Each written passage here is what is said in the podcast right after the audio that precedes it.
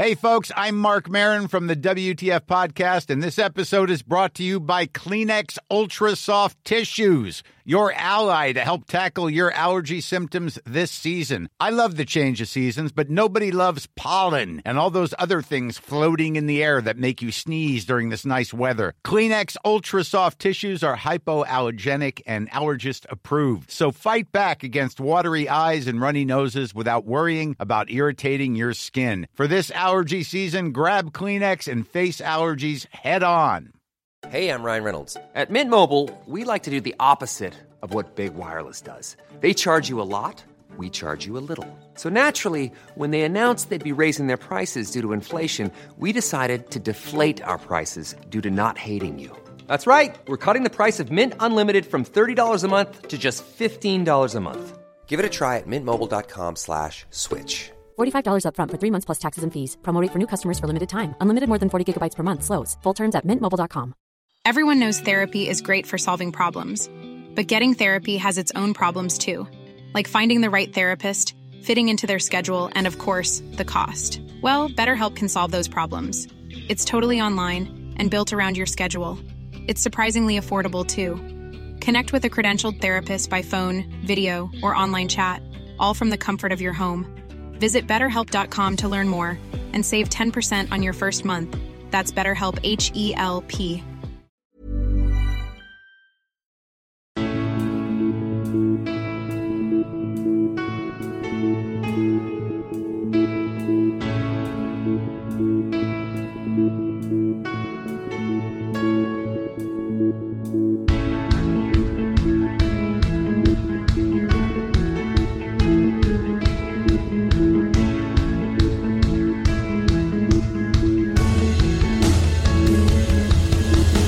Bienvenidos a Alineación Indebida.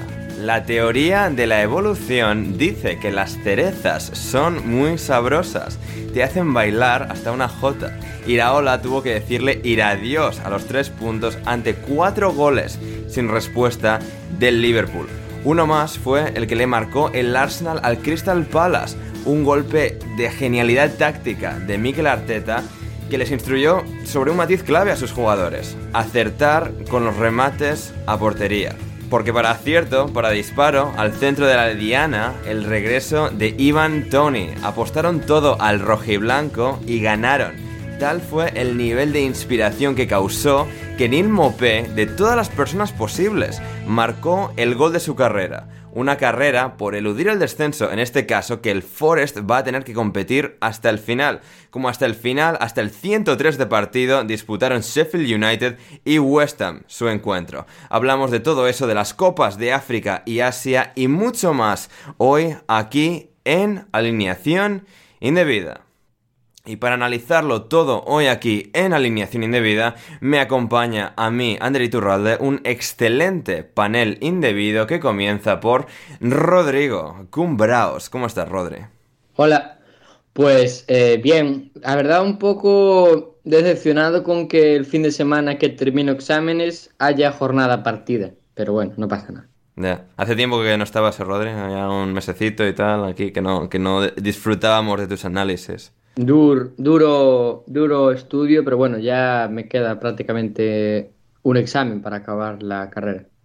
Oh, qué maravilla, ¿eh? qué maravilla. Ya solo la, recta final de, la carrera de Rodrigo Cumbraos. También está hoy con nosotros eh, desde algún lugar de Andalucía. Es Juan Di Mata. ¿Cómo estás, Juan Di?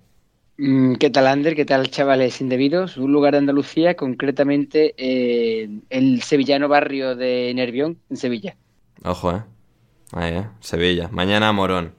Correcto, como todos los días. Mañana Morón a impartir conocimiento. Conocimiento, eh, me gusta, me gusta.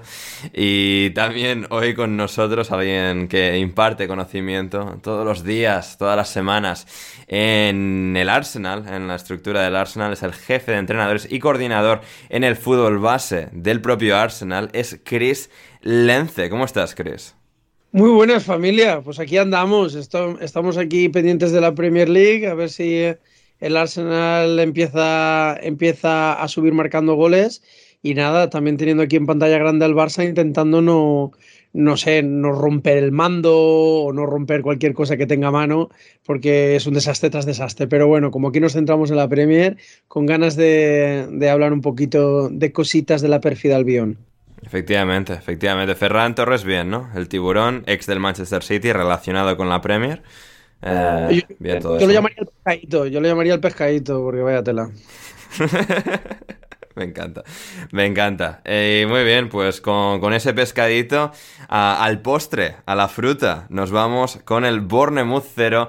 Liverpool 4, un partido de absoluta exhibición de, de un Liverpool que parece crecerse con el paso de la temporada, incluso en este caso con las ausencias de Mohamed Salah, Wataru Endo o Dominic Soboslai también en eh, lesión por parte del último.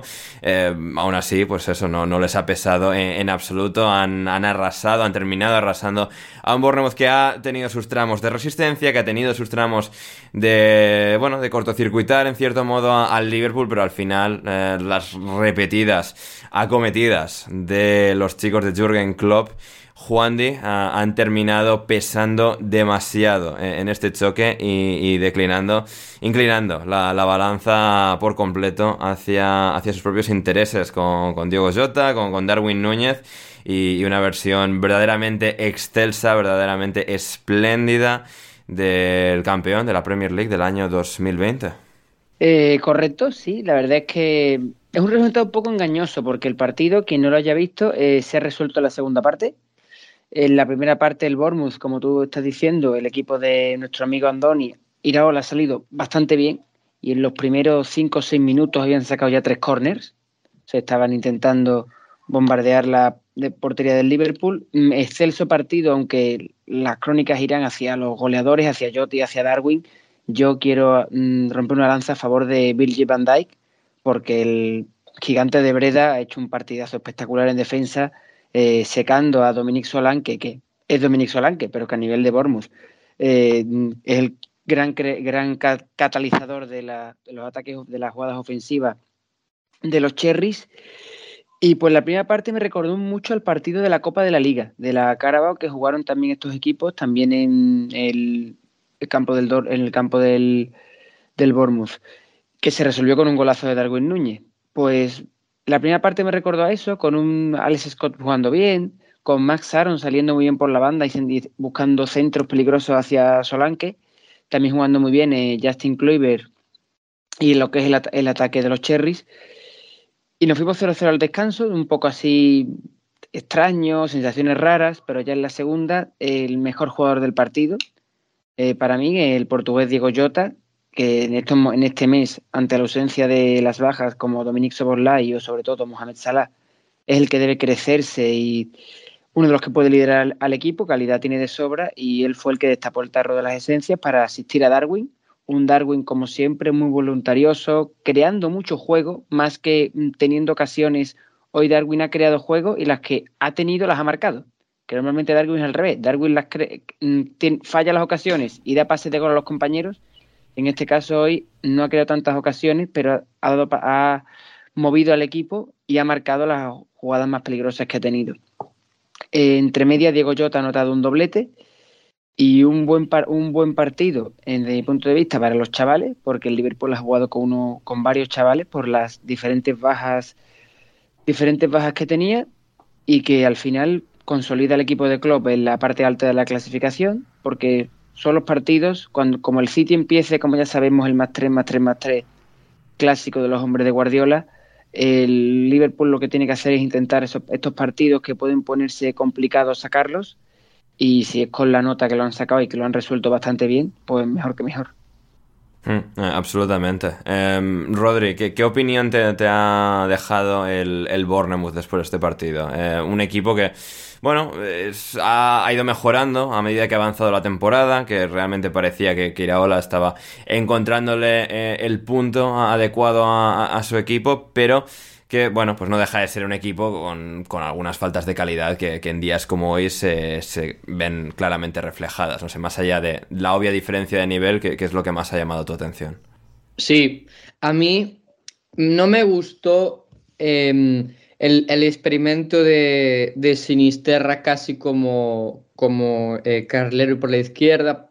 En cambio, sí que me gustó ahí Uatara cuando jugaron contra el Tottenham, que lo hizo muy bien, de especie de extremo izquierdo, carrilero, pero creo que hoy Sinisterra estuvo muy mal. Además, también jugaba eh, un chico eh, apellidado Gil, que debutaba hoy, y creo que ahí, por ahí Liverpool hizo pudo hacer más daño del que hizo, porque también Luis Díaz estuvo bastante mal por la derecha y eso fue una de las cosas que menos me gustó.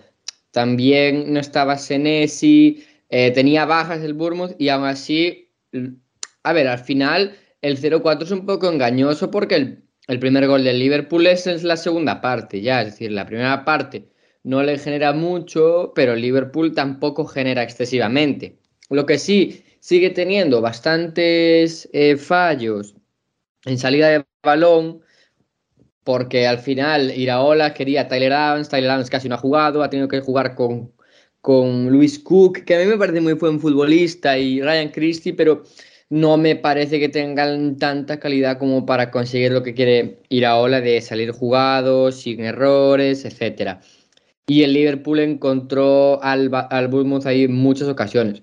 Aún así, a mí me gustó el partido y bueno, al final es un resultado que te puedes permitir porque estás jugando contra un super equipo, eh, vienes en una racha impresionante y son resultados que te puedes permitir porque al final luego contra otros equipos de tu nivel estás jugando bien, estás ganando y encima estás sumando puntos, pues donde no deberías, como por ejemplo el día del, del United, por ejemplo, pero aún así eh, me gustó el Bournemouth, pero eso, creo que muchos errores en salida de balón, un equipo bastante partido a veces y sobre todo el perfil izquierdo no, no, no estuvo a la altura del otro, donde creo que Tavernier, con lo poco que le dieron, creó bastante peligro y donde Ryan Christie también acercándose jugando en triángulos con el delantero que caía, con Max Arons también lo hizo bastante bien, pero obviamente el, el Liverpool es mucho Liverpool. Um, Chris, ¿está teniendo Darwin una adecuada evolución o simplemente ha sido un, buen día en el que ha tenido el, pozo suficiente para transformar dos ocasiones que ha tenido y bueno, eh, aplanar el partido para su equipo? A ver, con Darwin, eh, con Darwin Núñez siempre se ha visto que, el jugador siempre ha tenido potencial, es un muy buen delantero donde te sorprende muchas veces en muchos partidos, pero sí que es verdad que, que lo que le ha faltado es un poco siempre el afinar ocasiones un poco más claras o más evidentes eh, ser un poco más killer, ser un poco más clínico y aumentar su, nómina de, goles para poder realmente estar en esa especie de podio perdón, de los delanteros más influyentes y, con, más, y con más gol de, de las tres grandes ligas. Pero esto yo creo que simplemente es un fruto de, pues, de, la constancia y de que llega un momento en el que se le fichó por el potencial que tenía como delantero y era una cuestión de tiempo de que, de que si el equipo acompañaba, las ocasiones vendrían, porque el Liverpool es un equipazo con una capacidad para generar ocasiones y era una cuestión de que, de que afinase eh, esa capacidad goleadora. No me parece casualidad, me parece que tenía que ocurrir más tarde o temprano. También es verdad que es un partido en el que, en el que los goles han venido los tres primeros a la contra o por un pelotazo en la primera jugada que, provoca o hace que la defensa esté completamente descolocada y pueda aprovechar Darwin Núñez, pero al fin y al cabo eh, en la contra con espacios eh, Darwin es un, delantero que, al espacio eh, te gana esos metros para poder o rematar de primeras o un toque acelerar y marcar. Entonces, bueno, ha sido un partido en el que, el que la situación ha promovido de que pudiese, pudiese marcar esos goles. Era una cuestión de que afinara más tarde o temprano. Mm. También, Chris, eh, ¿es Alexis McAllister eh, una solución permanente para la posición de medio centro? Es decir, lo que ha demostrado esta temporada es reflejo de que puede ser eh, a futuro, a largo plazo, incluso en partidos más difíciles que, este por nivel competitivo, em, el jugador que puede ser el medio centro, em, pivote único de, este equipo? Perfectamente, ya se demostró, ya se demostró en el Mundial de, Qatar con Argentina que si no fuese por la entrada de McAllister junto a Enzo, eh, Argentina no, no habría ganado el Mundial. No se le puede esperar no, no se le puede esperar de McAllister que sea un típico, o sea, que no es un número 10, no es un jugador de fantasía media punta o como interior más adelantado, sino eso ya le pertenecería a un jugador, más creativo. Creo que, que si acaso Liverpool necesita un jugador en el centro del campo un poco más creativo, un poco más llegador, como interior, no tanto como media punta, sino como interior, y McAllister perfectamente, como bien demostró en el Brighton, aunque fuese con un doble pivote, eh, perfectamente puede hacer ese rol. Es un jugador que da estructura, es un jugador que, que muy inteligente posicionalmente, es un jugador que, que, no se complica y hace la jugada fácil y hace, y hace que el equipo juegue. Así que perfectamente se puede convertir con el tiempo cuando se vaya adaptando, porque es su primera temporada con el, con el Liverpool. Sí que es verdad que, que la Premier ya lleva tiempo, pero no es lo mismo ser el, el underdog con el, con el Brighton que esperar que tenga resultado tras resultado. Yo creo que, que para dar estructura es el jugador que puede perfectamente ser el pivote de Liverpool para muchos años. Yo, em, yo quería hablar de, de, Darwin porque me parece, y lo, puse hace un rato en, un tuit, me parece increíble que haya gente que no valore a Darwin Núñez como se merece y no, no daré nombres, pero es gente que al final... Da los, da los nombres, Rodri, da los nombres y apellidos, por favor. Yo, nombres, Rodri, señala. Que se desvinculó de este programa. Pero, pero no puede ser que te mofes de Darwin Núñez porque falla ocasiones cuando quizás el aspecto menos importante de Darwin Núñez, viendo lo que le rodea, que son futbolistas con muchísima capacidad para hacer goles, lo menos importante que hay que tener en cuenta a Darwin es que no meta goles, porque si tú tienes a Diogo Jota, que lo único que hace es meter goles, a Gakpo, que lo, lo único que hace es meter goles, a Salah, que es más completo, pero también se basa en la producción. Eh, tienes a Luis Díaz, que es probablemente el que más desborde tiene, y el único, no puedes eh, valorar la figura de, Darwin en torno a los goles que mete, porque ofrece mucho más allá de los goles que el resto de, futbolistas con los que le acabamos de comparar. Entonces, tú no puedes eh, partir de la premisa de que si Darwin no falla, no, no, no mete las cinco o seis ocasiones que tiene por partido, ya es un mal futbolista. Cuando Haaland es el futbolista de la liga que más grandes ocasiones falla, cuando Kane cuando estaba también era de los primeros, y eso al final habla muy bien de Darwin porque es capaz de generarse tantísimas ocasiones. Y es que además no solo los goles que mete, porque también están dobles dígitos en todas las competiciones en asistencias. Para mí es un futbolista espectacular que muchas veces con el rendimiento de Salah y de otros, y Trent Alexander-Arnold, Van Dijk, etcétera, se nos queda un poco escondido a la hora de, de, hablar de los futbolistas más importantes de Liverpool. Y para mí lo es, y creo que aún le queda muchísimo para mejorar. O sea que imaginaos el futbolista que puede ser. Hmm, absolutamente.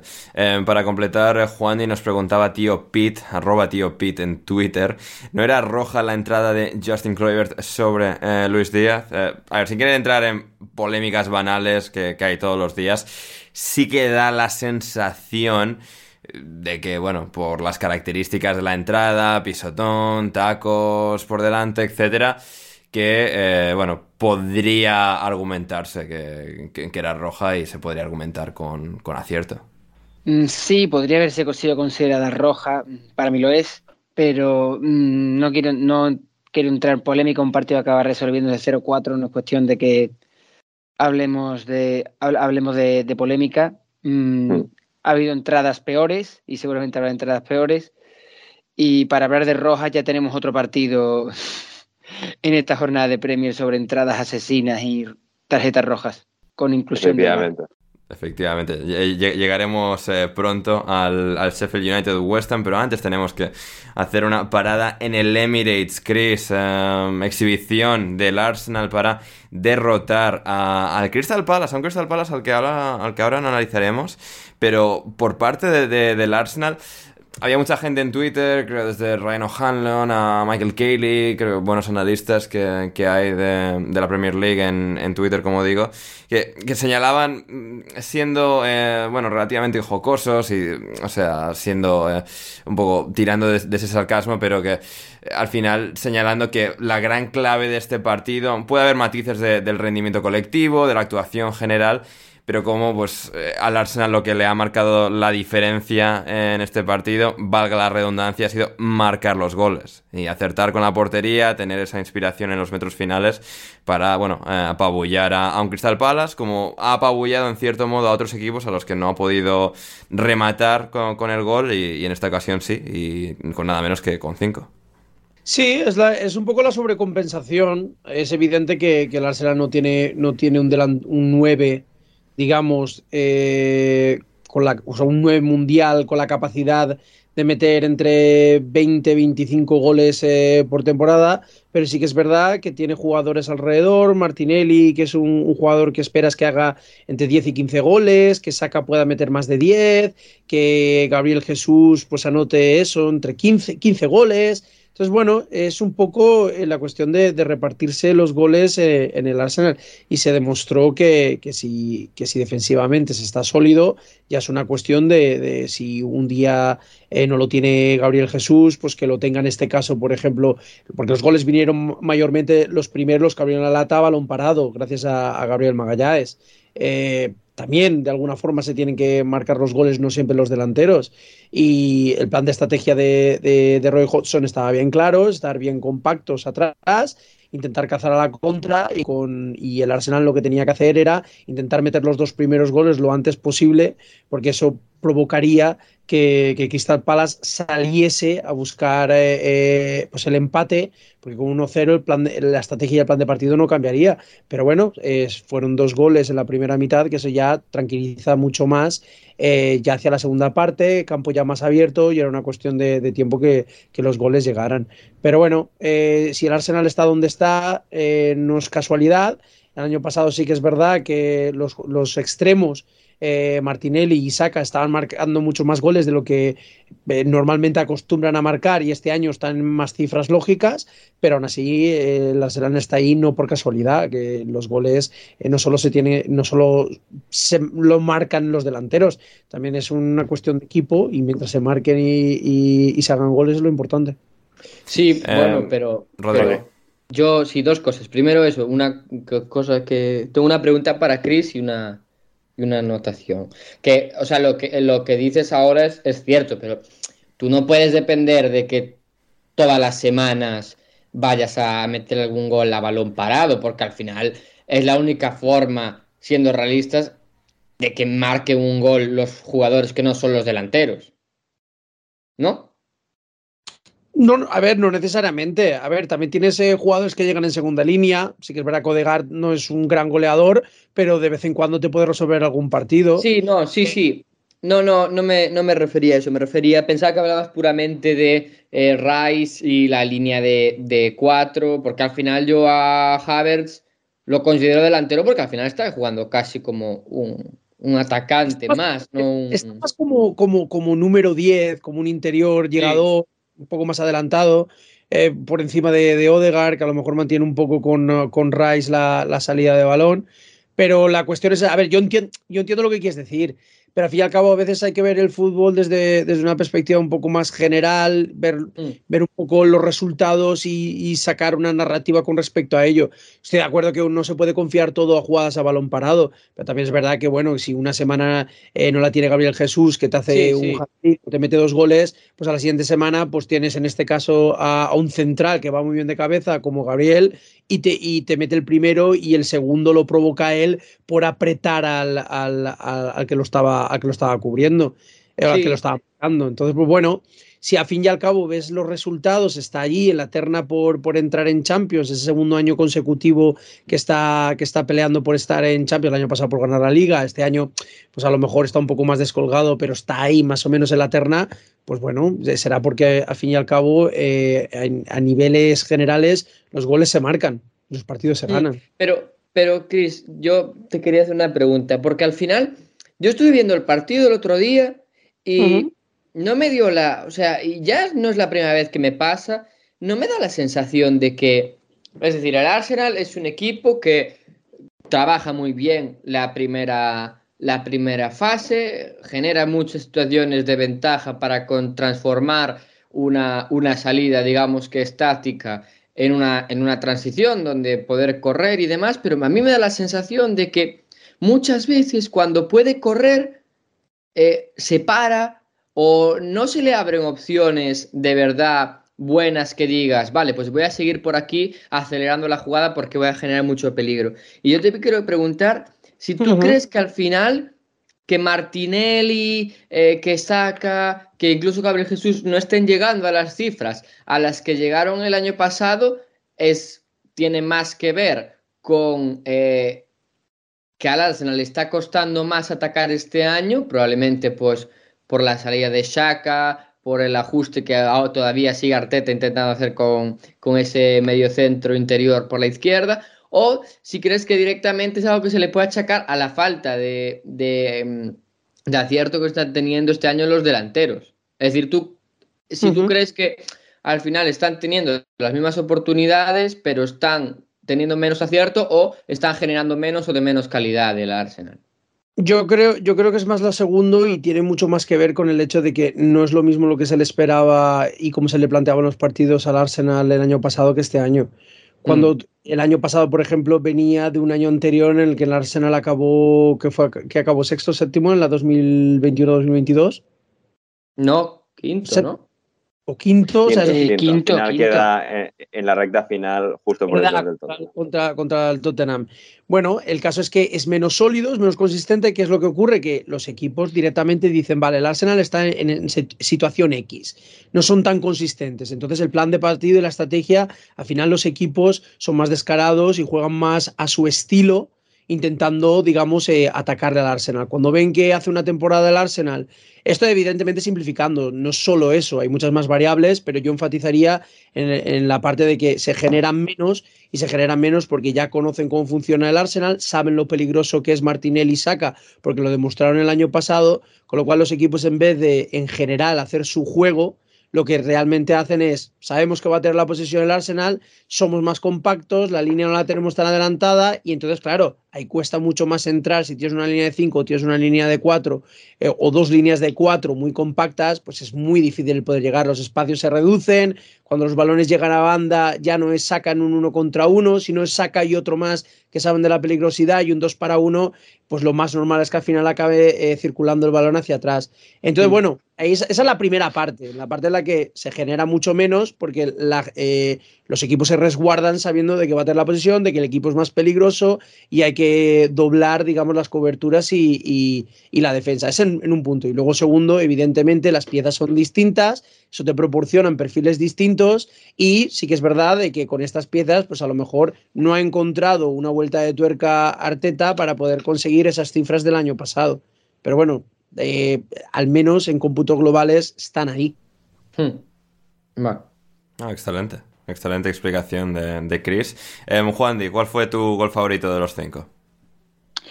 Eh, mi gol favorito de los cinco es el primero.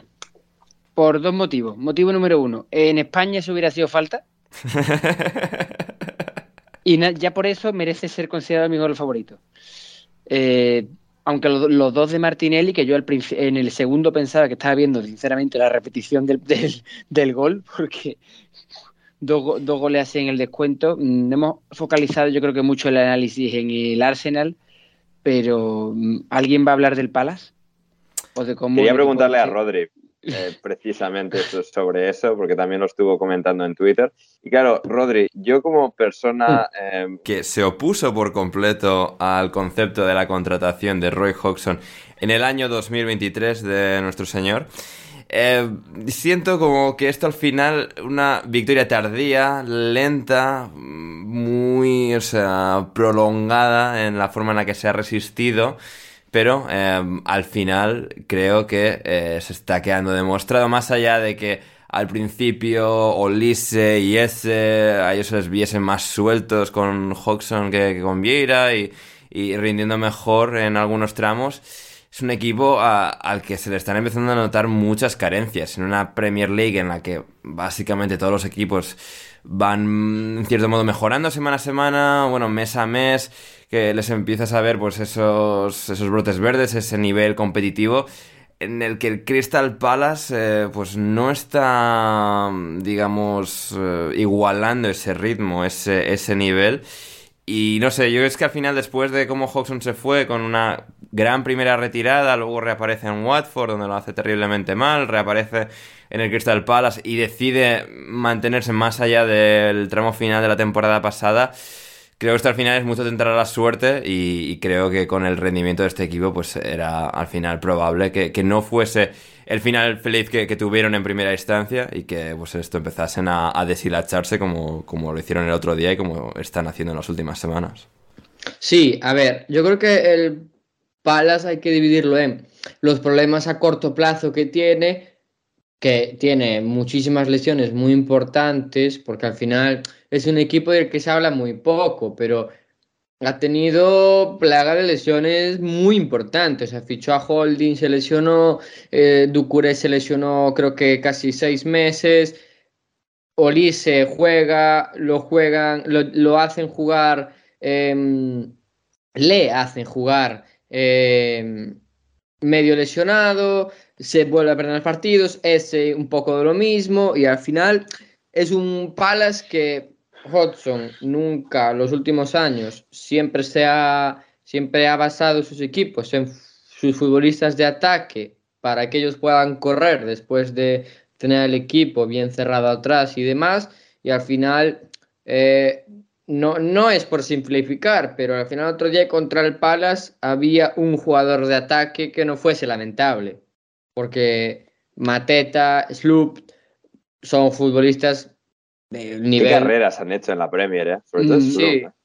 El campeón con el Leicester en 2016. O sea, muy polivalente. Campeón de lo mejor del deporte, la, la, fascinación de, de, la superación humana. Sí, sí. yo digo una cosa, yo digo una cosa, ya que pare la broma ya. O sea, Etze tiene que salir del Palace ya. O sea, es, es, es, estuve fijándome en él porque tengo predilección por él. No, o sea, no perdía ningún balón, lo generaba todo protegía el balón, generaba todas las ocasiones. Yo digo, este muchacho, o sea, o sea, ¿cuándo alguien se va a atrever a poner el dinero para sacarlo del Palas? Con todo el respeto al Palas, pero es que es, es, una locura ese muchacho, ¿eh? Sí, a, mí, a mí me parece mejor que, que Olis, pero por, por, responder a la pregunta de Ander, a ver, yo creo que el tema es que el Crystal Palace, entiendo que en su momento echasen a Patrick Vieira porque el tiempo le ha dado la razón, es un entrenador muy flojo, o sea, ya lo era antes del Palace y en el Palace tuvo un tramo muy bueno, pero luego el equipo se le venía cayendo. Eh, me parece que como opción de emergencia para evitarte cualquier problema está bien, Hodgson, pero ya me pareció. sobre todo cuando terminaste bien la temporada, lo salvaste holgadamente, todo bien, pero ahí, ahí es como una vez más Yo creo que ahí fue ese miedo del Palace de, uy, eh, eh, nos quedamos con Hodgson. Eh, claro, claro y al final, yo fue lo que, lo que tuiteé el otro día, es decir, el Palace o cambia de entrenador, tiene dos motivos principales para cambiar de entrenador. Partiendo de que juega muy mal, es que uno, si sigues jugando así, te vas a meter una pelea por el descenso en un año en el que tendrías que estar muy lejos del descenso porque el nivel de los equipos es muy bajo. O el otro motivo es que como sigas jugando así de mal, si no desciendes este año, vas a descender el año que viene, porque en algún momento va a haber algún equipo que venga de segunda que sea bueno. Entonces, todo te lleva a la misma dirección, porque si no echas a Roy Hodgson ahora, no te da tiempo, tienes el verano entero con un entrenador nuevo dependiendo de cuándo lo fiches, pero si lo echas ahora, puedes intentar que el equipo juegue mejor. Si no lo hace, pues en verano buscas a otro, pero ya le das por lo menos estos cuatro meses de temporada, cinco meses de temporada que quedan para que el entrenador que venga dándole espacio, dándole tiempo, pueda ver la plantilla y pueda más o menos elegir qué quiere hacer. Pero tú no te puedes plantar de nuevo en julio con la pretemporada a punto de empezar con Roy Hodgson otra vez, porque el cántaro no puede ir tantas veces a la fuente. Porque la fuente se acaba rompiendo, ¿verdad, Juan? sí, es, es, lo que dice el refrán. Tanto el canto de la fuente que se acaba por romper. Pero ahí me ha dado penita viendo el partido, la carita de Roy al final del partido, mirada perdida de persona mayor diciendo yo qué hago aquí. Y sobre todo me sorprende porque los equipos de Roy, por lo menos el Palas Previeira, que tenía mm, que era, que era un, equipo de talludos gigantescos muy fuerte que defendían, que defendían muy bien. le hacen dos goles de córner. Es que un, equipo mm, de Hodgson que te hagan dos goles de córner, un Arsenal, que tampoco es que sea un dechado de virtud en futbolistas físicos para ganar balones por arriba, habla que mm, quitando a ese y, al Bono Dolice, el equipo es un desastre. ¿Y ahora el plan cuál es? ¿Echar a Hodgson? ¿Traer a Allardyce? ¿Sacar del, del cajón a Pulis o, a Pardio o alguno de esta gente otra vez? Podría ser. Pardio usted ya creo muy, muy lejos. Eh, en plan, ha estado entrenando en Bulgaria recientemente. Eh, recientemente, igual han pasado ya tres años o cuatro o cinco de eso, pero... Eh, pero vamos, desde entonces no ha hecho nada mucho más relevante. Y sí, sí que te da una sensación extraña del Palace de, bueno, pues supongo que aguantarán lo posible hasta el final de temporada. Pero sí, es como esa falta de mm, clarividencia en los momentos claves del proyecto. Y es algo que ha, acusado la propia afición, ¿no? Que un poco sacó una pancarta aludiendo a esto en, el Emirates. Sí, sí. Eh, queremos dar paso al siguiente nivel. No sé si ponía el pancarta o algo así. Es el el Palace cuando dio un intento de dar un paso, que el equipo se consolidó en Premier, porque lo dice, lo dijo uno de nuestros colaboradores que es del Palace, Matt Cannon, dijo que el Palace es un equipo muy, muy pequeño de Londres, un equipo con una afición muy local y muy de su gente. Eh, llevan 11 años en la Premier, o sea... pero ellos estar en la Premier es un regalo. Sí, ¿qué pasa? Que después de consolidar una estructura con Hodgson, cuando Hodgson se va, quieren dar el siguiente, el paso siguiente, traen a Vieira, traen a Gallagher, nos engañan y parecen que los dos son buenos, que Gallagher es futbolista y que Vieira es entrenador, pero no consiguieron dar ese paso el y ahora... fútbol, Juan, de que, te lleva y te trae. No, ahora han apretado el botón del pánico, que Lo de que os hayáis sumado a la corriente Carolina de criticar a Gallagher me parece un poco excesivo. Yo no, lo, no, he criticado a Conor Gallagher, Rodri. Yo solo digo que el Conor Gallagher que hizo aquel año con Viera en el Palace es un futbolista y creo que no vamos a volver a ver. Es que si comparamos, si comparamos el criticar a Gallagher, si comparamos criticar a Gallagher, eh, la manera en la que decís vosotros, vosotros no criticáis. Gonzalo eh, Carol es el que critica. Ese sí que, ese sí que está, es un, es un terrorista de, de la crítica. Vosotros simplemente analizáis. Hmm, eh, es correcto. Tienes razón. Así que, Juan, si no sé si quieres añadir algo más o lo dejamos ahí. No, que el Palace el año pasado apretó el botón del pánico, que es Hodgson y salvarnos, y, la permanencia, y que vengan los, equipos de que suban de segunda, sean malos, y salvarnos ya está. Y el siguiente nivel es mantenernos en Premier, estar el 12, el 14, el, 16, el 15, el 16.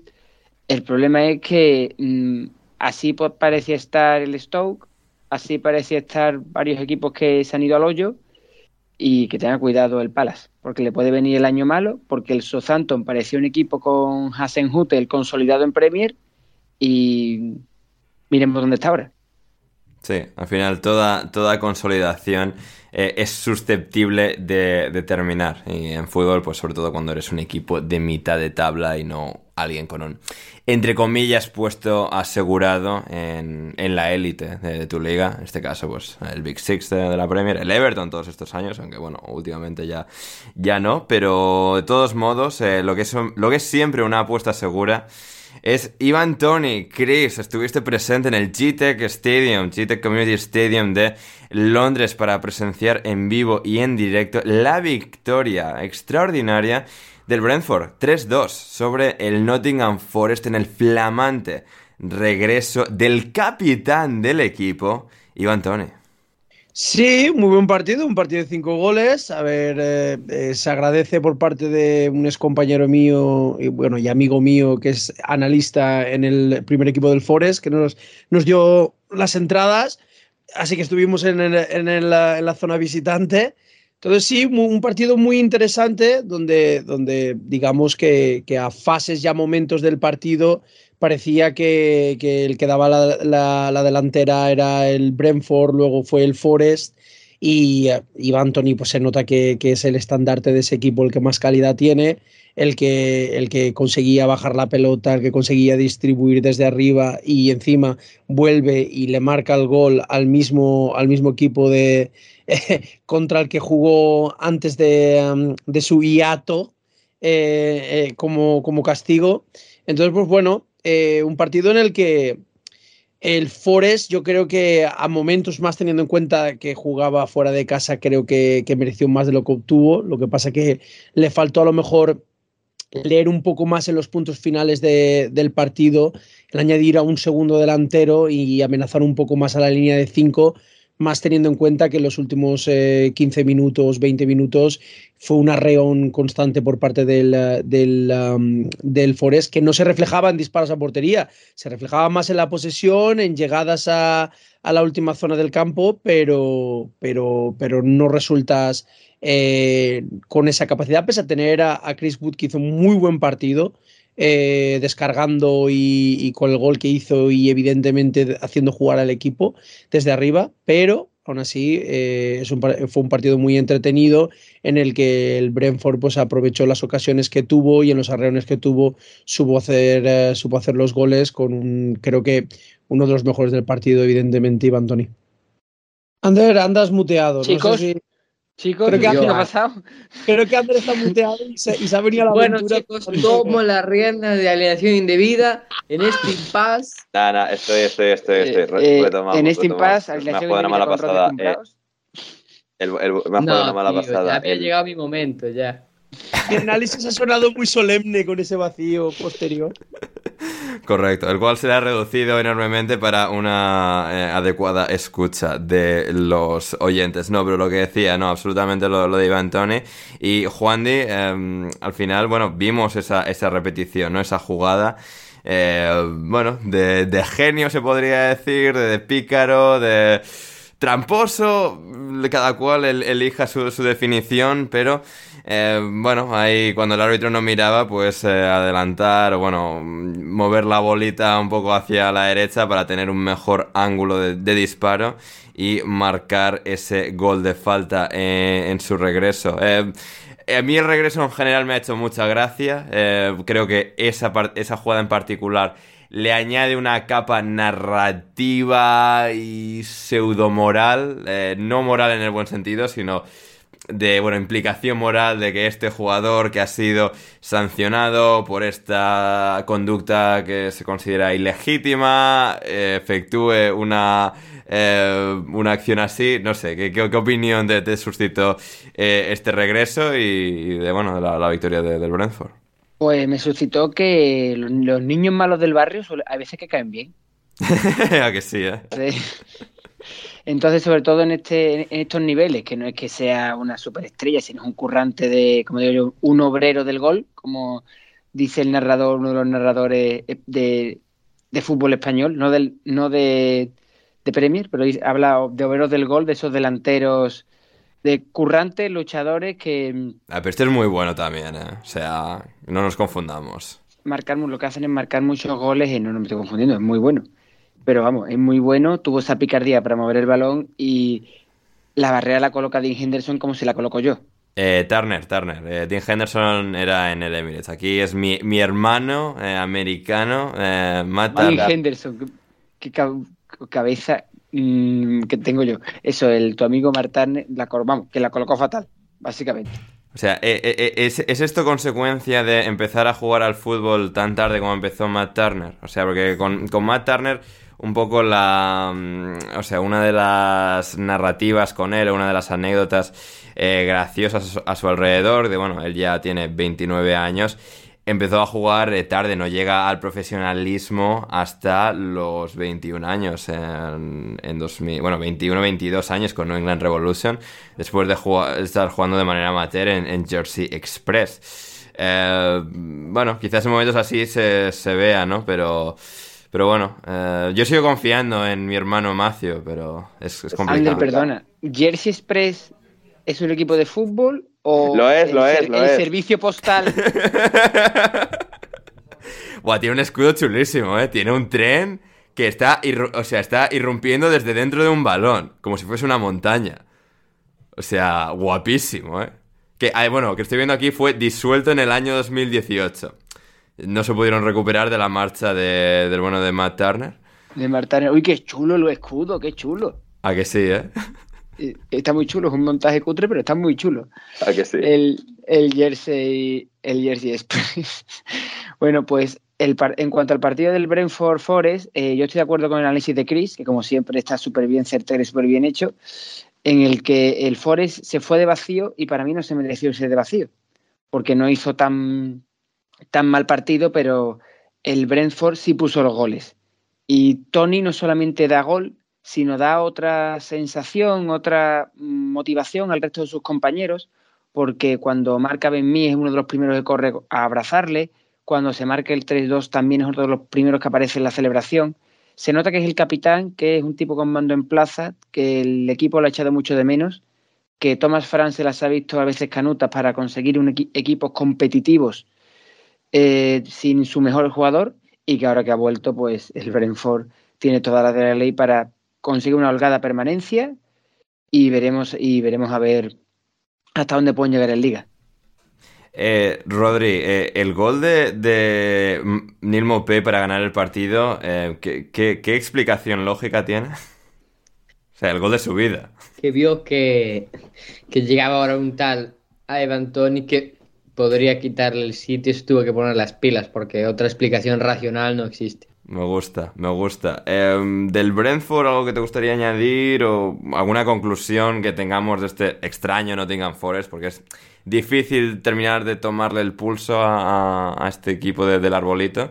Em, no sé, eh, por algo con lo que te gustaría rematar este partido. Eh, no sé, es que este partido casi no lo vi, pero a mí Quería hablar un poco de, de Tony porque me parece que se le está tratando como si fuese un héroe de guerra y entiendo perfectamente que el fútbol inglés y gran parte del fútbol eh, mundial tiene una relación muy cercana con el mundo de las apuestas es un fútbol que promueve las apuestas, que incita a la gente a jugar y la gente en consecuencia juega porque ve que sus equipos tienen publicidad de casas de apuestas, porque ve que los descansos, los anuncios son de casas de apuestas, y etcétera, etcétera, etcétera.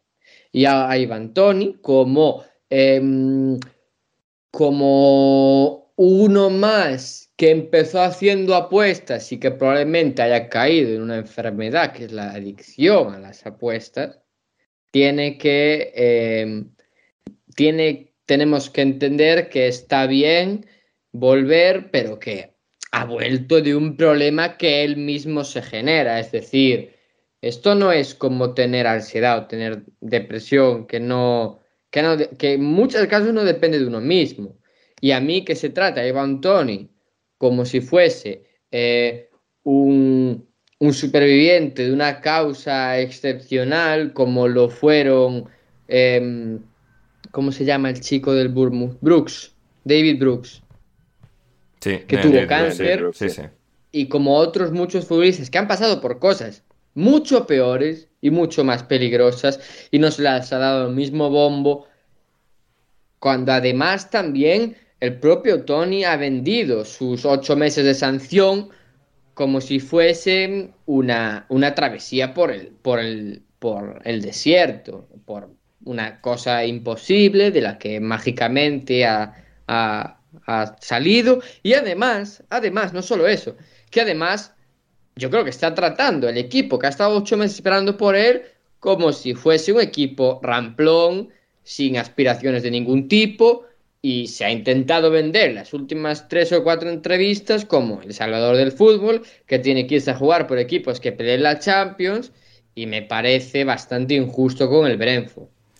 Sí, eh, es decir, en cierto modo estoy de acuerdo y he escuchado las entrevistas y sí es un poquito fuera de tono, da la sensación hacer alusión tan no sé si explícita, pero bueno, tan directa a, la idea de, poder marcharse. Yo creo que es el mismo tratando de eh, asegurarse que, el mercado por él no, no quede estancado. Que es decir, él vuelve, marca el gol y, digamos, eh, reavivar su, su narrativa de, de, jugador que apuntaba a fichar por uno de los grandes de, de Inglaterra. Eh, yo creo que es el más jugando a largo plazo que una que lo que podría llegar a sonar de no me quiero ir ya mismo, no sé qué. Yo creo que él tiene apreciación por el Brentford, pero también, pues al final, como todo jugador de, este nivel, o la mayoría de jugadores de, este nivel, tiene pues una perspectiva lógicamente egoísta. Y creo que gran parte es, función de, es en función de eso. Sí, Ander, pero al final no deja de ser un timing muy malo, porque... Sí. Porque tú vienes de ocho meses en los que no has hecho nada por culpa tuya, no por culpa de nadie más, que luego el sistema puede perjudicar o beneficiar, o, perjudica mucho o incita mucho a ese tipo de, de problemas. Pero él vienes de no hacer nada en ocho meses y no, no es justo que, que un equipo que lleva ocho meses pagándote un salario, poniendo instalaciones eh, deportivas a tu disposición, probablemente mandándote por, sus, por los tours que ha hecho en Estados Unidos, no puedes salir y a la primera entrevista decir estoy preparado para jugar en equipos muchos mejores que el Brentford sin haber jugado un partido siquiera después con el Brentford, ¿sabes? Porque, porque otro, otro equipo que, que tiene suerte porque los tiene suerte de que los equipos que hay abajo este año son muy malos. Porque viendo las bajas que ha tenido el Brentford, el tiempo que ha estado sin Tony, el tiempo que, es, que va a estar sin Embeumo, que también se lesionó, de no el estar. tiempo que va a tener que estar con Sergio Reguilón. Claro. Y, habría que ver, habría que ver a Tony si, si el Brentford estuviese más abajo. Porque ahí sí, que necesitaría un trabajo eh, de, de, él que sea que lo salve del descenso y demás. Pero tiene suerte y no tiene ese problema. Pero me gustaría verlo así también, claro. Hmm. Y bueno, problemas hubo para ambos equipos, Sheffield United y West Ham. Empate a dos, al final reparto de puntos, botín para ambos, eh, Juan Di. Eh, bueno, partido extraño, estrafalario, muy Premier League de, otra época, pero que al final vio pues a un expulsado en cada lado en el descuento, en el cual para rematar, para para ponerle la guindita, vimos a Ollie McBurney eh, marcar el empate a dos final en un partido en el que vimos a Ward marcar un penalti antes, a Maxwell Cornet, de todas las personas posibles sobre la faz de esta tierra, eh, volver y, marcar un gol también. Eh, ¿Cuáles fueron tus principales lecturas, conclusiones de, este partido? Mis principales lecturas de este partido es que mm, los descuentos en la premia son entretenidos que hay bastantes patas, ya hablando, hablando finamente. El Sheffield United es un quiero y no puedo, un equipo que mm, no que tenga malos jugadores, tiene jugadores competentes o más o menos competitivos, pero que a los pobres mm, no les da. Y el equipo del West Ham de David Moyes es lo que es, da para lo que da. Da para lo que da y para sus balones parados, sus jugadas, sus jugadas en velocidad, sus centros al área. Y parecía que le iba a salir todo muy bien. Y en la última jugada, en el descuento del descuento, porque había, descontaban seis minutos y creo que era el 97, eh, balón al área que Areola sacó el brazo a pasear, se lleva por delante, creo que es al propio Barney, y provoca un penalti que servirá a la postre para empatar el partido, pero igual que decía antes, de la cara de, del bueno de Roy. en el Emirates, la cara del bueno de Chris Wilder en Bramall Lane puede ser más o menos lo mismo. Aún así, han hecho, se han movido bien en el mercado, han traído, han rescatado de su exilio en Castellón a, Ben Breton Díaz y en su debut en Premier, de este delantero anglo-chileno que venía haciéndolo muy bien en Championship y que no lo ha hecho nada bien en la Liga Española, pues ha marcado un buen gol. Y es lo que necesita un poco el Sheffield United, no tanto mm, defender, porque también tienen que defender, pero sobre todo que haya jugadores que sepan marcar goles, que no tengan que depender de Oli Barney, que el pobre le pone muchas ganas, pero no le da. Por cierto, no, Barney, en una estadística que ha salido, llevaba yo, cuando he visto que iba a tirar el penalti, llevaba de los últimos cinco penaltis lanzados, tres fallados. Mm. Antes de tirar el penalti de hoy. Yo he, visto una parada de Areola, sinceramente. Menos mal que al final lo ha marcado y ha salvado un punto para los Blades, pero yo estaba viendo que el pobre Barney lo fallaba porque al principio parecía que lo iba a tirar McAtee, que es el posiblemente el único jugador con criterio de este equipo, que es el que da un poco de mueve un poco al equipo de Wilder, pero que el Sheffield United, mm, los pobres lo, a ver, no, no quiero repetirme la idea, lo intentan, tiene jugadores algunos aseaditos, pero no lo termina de dar. Y el West Ham es que tiene esa de calidad arena, que se pueden confiar estos partidos normalmente los sacan adelante por Maxwell Cornet, eh, Danny Ings, que para mí es uno de los mejores del partido, porque ha generado, ha generado muchísimas ocasiones para sus compañeros, no tanto suyas, pero ha generado espacios. Y Ward Prowse, una jugada balón parado, pueden defender. Bien, Ings, eh, o sea, ayudando a su traspaso al Wolverhampton, que es lo que parecía probable hace unos días. Em, o sea, y, bueno, al Wolverhampton o algún otro postor que ahora aparezca a partir de sus buenas actuaciones. No, sí, para mí ha hecho una buena actuación. Y después eso, el descuento, los últimos seis minutos. Eh, patada asesina por detrás de un carnicero del Sheffield al. A, creo que es a Kufal. ¿A Kufal? No, Kufal es el otro que eh, expulsan. Kufal es otro al que expulsan. Eh, al primero al que expulsan es a Ryan Brewster, eh, Juan Di, canterano de, del Liverpool. ¿Algo que, decir aquí? Quería olvidarlo. Eh, Ryan Brewster, ese canterano del Liverpool, porque el Liverpool sacó casi más de 20 millones de libras. No sabemos muy bien por qué. Buena jugada, buena gestión en aquel momento. se le fue la pinza, sinceramente. Y Kufal creo que ha visto dos amarillas en tres minutos o una cosa así. En la propia expulsión ve una por protestar y a la siguiente da una buena patada y acaban los dos equipos con 10 y un a mí me, me hago el descuento así interesante porque podían pasar cosas. Vamos, que yo creo que hasta el con 2-2 y en el minuto 102 de partido ha habido una pelota colgada al área del, del Sheffield United por parte del West Ham que a Ward Prowse le han hecho algo, o a, no, a Bogle le han hecho algo que podría considerarse penalti. Podría considerarse en, otro, en otra serie de partidos, pero bueno, al final el reparto de puntos, el West Ham a su rollo y el Sheffield United al suyo, que es intentar salvarse. Hmm. El nivel de caos ha sido que es que ha salido Lucas Fabianski en el, ciento, en el 102 eh, para suplir a, Alfonso Areola, que es algo que ni siquiera habíamos eh, mencionado ahí, si no me equivoco. Es, eh, verdad, ha sido todo tan rápido, ha sido todo tan, tantas cosas en tan poco tiempo. Demasiado. de entre todo el caos, Chris, ¿has podido sacar tú algo en claro de alguno de estos dos equipos? Bueno, sacar algo en claro, se podría decir que Alguna pinceladita. Sí, bueno, lo único que podría decir es que el Sheffield me parece que a esta altura de la temporada eh, creo que tiene o ahora mismo pinta mejor en su juego que lo que pintaba antes de Navidad, pero ya a estas alturas de, la, temporada ya viene un poco tarde.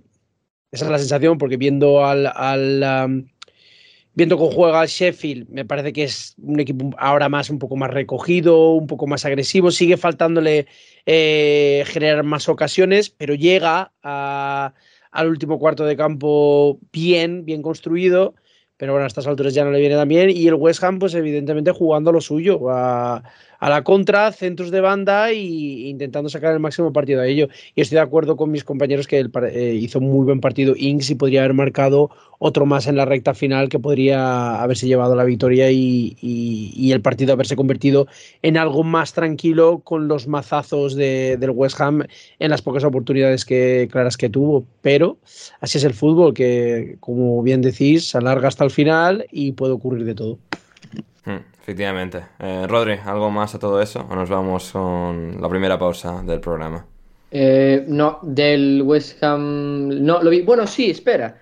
Espera, pues, porque. porque eh, lo de que dijo Juan de los descuentos. Eh, no digo que no haya espectáculo ni nada, pero me pareció un tweet. Hay un chico que me salta últimamente, yo lo empecé a seguir, que habla del Arsenal que se llama Billy Carpenter, que puso un tweet hace una hora en el que voy a leer la traducción. Si veis, si veis la carrera por el título, no como una competencia de onces perfectamente equilibrados, sino como una guerra de desgaste en la era de interminables partidos de 105 minutos, entonces la estrategia de Liverpool de simplemente cargar el área con balones, con futbolistas jóvenes y con un montón de remates tiene mucho sentido. Y me parece algo eh, interesante para comentar porque al final es cierto que eh, si los partidos duran tanto, hay momentos para todos los equipos. No, no se dan aquellos partidos con descuentos de tres minutos que, mm, en los que había un equipo que dominaba todos los partidos. Aquí, salvo raras excepciones que puede pasar con el City o con otros equipos, hay momentos bastante largos para todos los para todos los equipos. Y al final, si tú eres un equipo al que le gusta tener mucho balón, quizá puedas especular, tener momentos en los que vayas ganando y no quieras ir a por más goles o simplemente quieras defenderte con la posesión, creo que eh, te compensa más lo que dice aquí este chico. Ser un equipo como Liverpool, que está todo el rato eh, buscando el siguiente gol y el siguiente gol y el siguiente gol, porque sabe que es muy probable que le puedan terminar marcando, aunque defienda muy bien, porque los otros equipos tienen energía para aguantar 115 minutos, tienen futbolistas que te pueden meter un gol en una jugada aislada y pueden estar todo el partido, la gran mayoría, fuera del, del propio partido, que en el último 15 minutos de descuento se activan y empiezan a hacerte daño. Y me parece una muy buena reflexión a lo que decía Juan Di de que ahora los partidos son mucho más largos. Mm, no, totalmente. Fantástica, fantástico añadido, ¿eh? ¿eh? Valga la redundancia de Rodrigo Cumbraos. Vamos ahora con una pequeña pausa publicitaria y volvemos con mucho más aquí en Alineación Indebida. Hey, I'm Ryan Reynolds. Recently, I asked Mint Mobile's legal team if big wireless companies are allowed to raise prices due to inflation. They said yes. And then when I asked if raising prices technically violates those onerous two year contracts, they said, What the f are you talking about, you insane Hollywood ass? So to recap, we're cutting the price of Mint Unlimited from $30 a month to just $15 a month. Give it a try at mintmobile.com slash switch. $45 up front for three months plus taxes and fees. Promo for new customers for limited time. Unlimited more than 40 gigabytes per month. Slows. Full terms at mintmobile.com. Planning for your next trip? Elevate your travel style with Quince. Quince has all the jet-setting essentials you'll want for your next getaway. Like European linen, premium luggage options, buttery soft Italian leather bags, and so much more and it's all priced at 50 to 80% less than similar brands. Plus, Quince only works with factories that use safe and ethical manufacturing practices. Pack your bags with high-quality essentials you'll be wearing for vacations to come with Quince. Go to quince.com slash trip for free shipping and 365-day returns.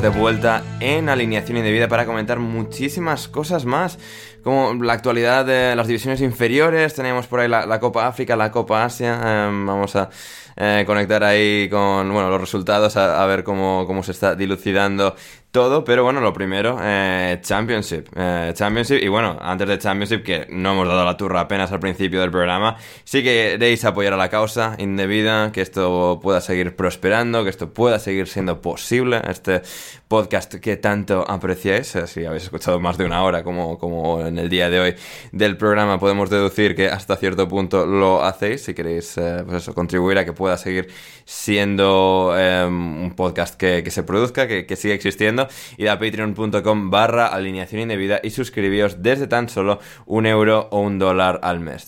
desde esa pequeña cantidad podréis eh, contribuir a que esto, esto siga adelante. Y también, bueno, desde 5 euros con 50, 5 dólares con 50 al mes podréis acceder a el contenido extra, al contenido intersemanal, los programas intersemanales, programón que tuvimos el pasado jueves con Borja, con Héctor desde un hotel en Hong Kong, con, con Ferrus, eh, programa que, que mereció mucho la pena si no lo habéis escuchado todavía y que, bueno, estará en una nueva edición disponible el próximo jueves con una nueva edición eh, del programa intersemanal para comentar lo que suceda en la Carabao Cup, en los partidos de vuelta de las semifinales de la otra Copa Inglesa.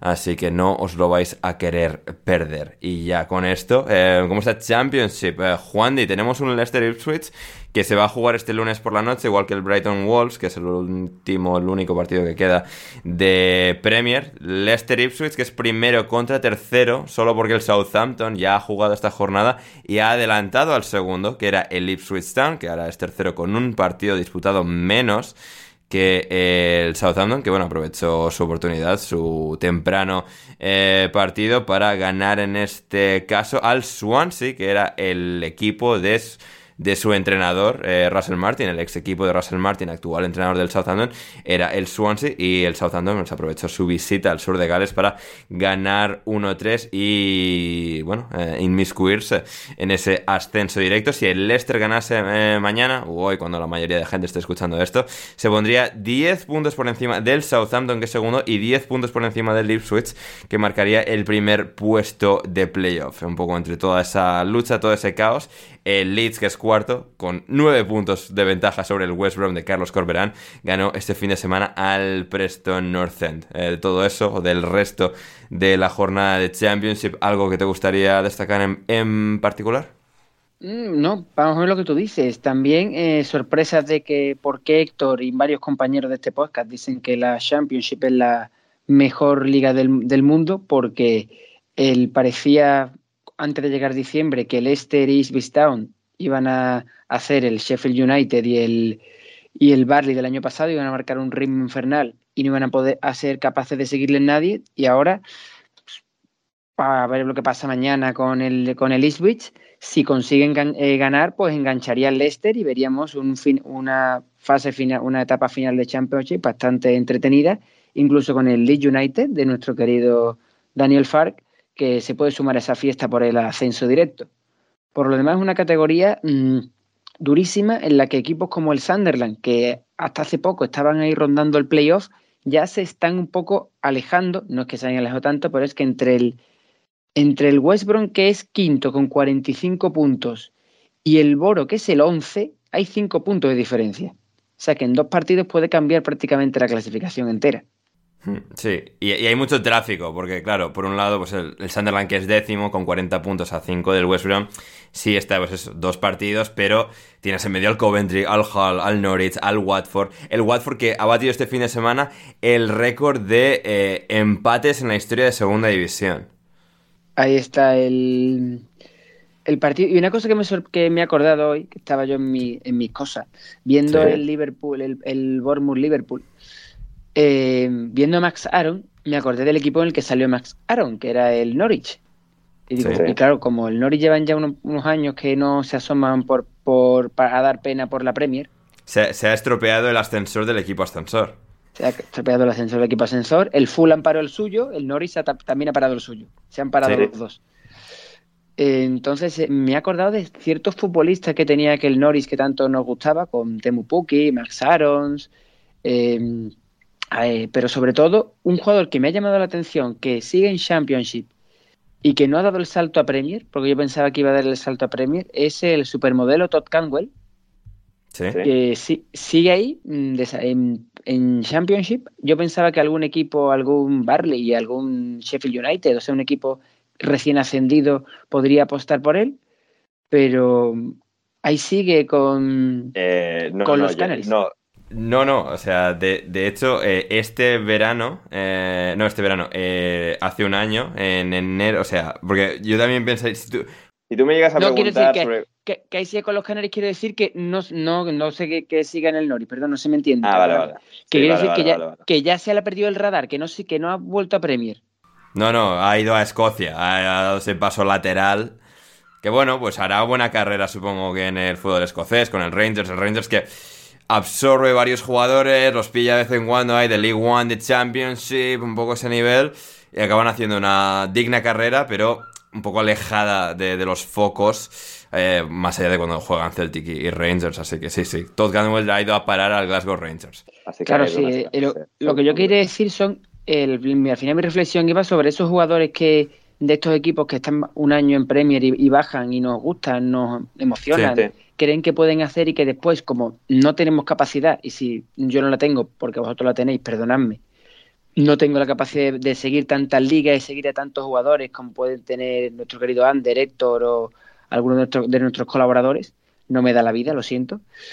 Eh, se les pierde, no vuelves a verlos y eso te lo encuentras a lo mejor o en un equipo random de, de Championship o en el Rangers.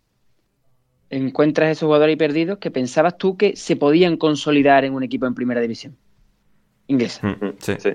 Eh, efectivamente. Así que muy bien, pues eso es lo de Championship.